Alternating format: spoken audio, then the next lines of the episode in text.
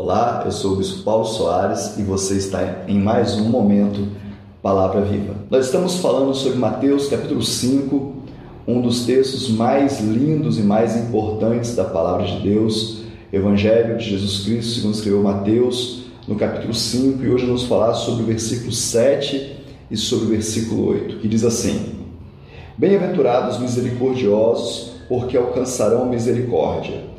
Bem-aventurados limpos de coração, porque verão a Deus. Esse texto pode ser banalizado por cada um de nós como algo que não tem tanta importância. Mas o que Jesus estava fazendo aqui é dando direção e diretrizes para os seus discípulos para viverem uma vida na terra. Jesus estava no meio da multidão, caminhando, fazendo milagres, mas ele separa um tempo. Ele se separa com os seus discípulos para ensinar e revelar preciosidades da vida deles nessa terra. Como viver o reino de Deus? Mateus capítulo 5 nos ajuda muito. No versículo 7, como nós lemos, ele diz que são bem-aventurados, são extremamente felizes os misericordiosos. Ser misericordioso é se importar com a vida do outro é se importar com o outro, é sentir a dor do outro, é querer ajudar, querer abençoar, querer trazer o reino de Deus na vida do outro. Em dias tão difíceis, em momentos tão complicados, numa época onde o eu está assumindo o papel principal, onde as minhas vontades, os meus desejos são muito mais importantes do que o bem-estar do outro, onde a coletividade perdeu o sentido, onde até mesmo no meio do povo de Deus a gente ainda consegue viver de forma independente. Se você quer ser extremamente feliz, Jesus dá uma direção muito clara: seja misericordioso. Olhe para o lado, para a tua direita, para a tua esquerda, Veja se tem alguém precisando daquilo que você já tem, que muitas vezes até está sobrando, e queira abençoar, queira fazer. A de Deus diz que nem um copo de água fica sem recompensa. Então creia na palavra de Deus e saiba que Ele é fiel e justo para nos recompensar. No verso 8, está dizendo que são bem-aventurados limpos de coração, porque verão a Deus. Ser limpo de coração é ser puro, é ser santo, é andar em separado, é se separar para as coisas de Deus.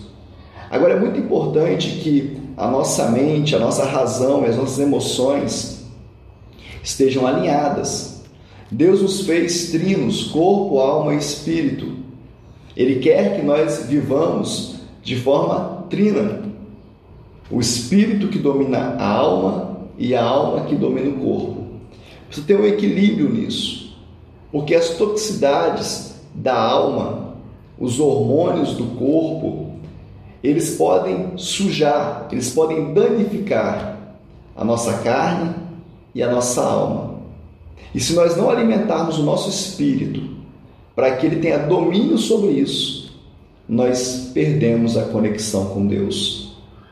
As tribulações do dia a dia, as tempestades da vida, as notícias inesperadas podem trazer consequências terríveis sobre nós. E aí, aqui no capítulo 5 de Mateus, ele nos ensina a viver com misericórdia e a manter o coração limpo. Eu não sei se tem algo mais prazeroso do que você ajudar alguém. Como é bom, né? Como é bom ter para dar. Como é bom poder manifestar o amor através de um ato. Mas mais do que isso, nós precisamos esquadrinhar, vasculhar o nosso coração para ver se tem alguma impureza. Porque até mesmo essa impureza pode nos fazer praticar o bem com a motivação errada. Em tempos de mídia social, onde tudo é registrado, onde tudo é visto, E quanto mais é visto, parece que a gente está com mais poder, sendo melhor recebido. Isso é um grande problema. Fazer sem esperar nada em troca.